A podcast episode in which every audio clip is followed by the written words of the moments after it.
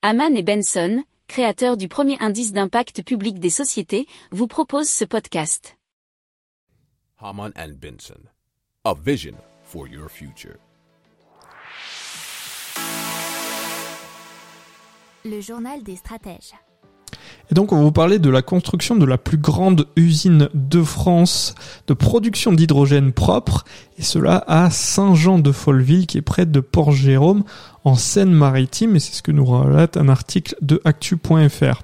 Alors sa capacité permettra de fournir 30% des besoins des industriels implantés dans la vallée de la Seine.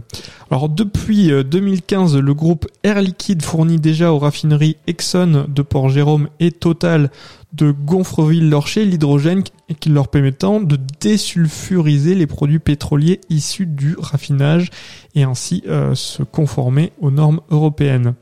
Alors euh, la région a récemment lancé un premier bus à hydrogène sur la ligne Rouen-Évreux, mais la collectivité veut aller plus loin en proposant à d'éventuels investisseurs industriels l'assurance de disposer de cette énergie décarbonée dont euh, ben, le Port Jérôme espère être doté.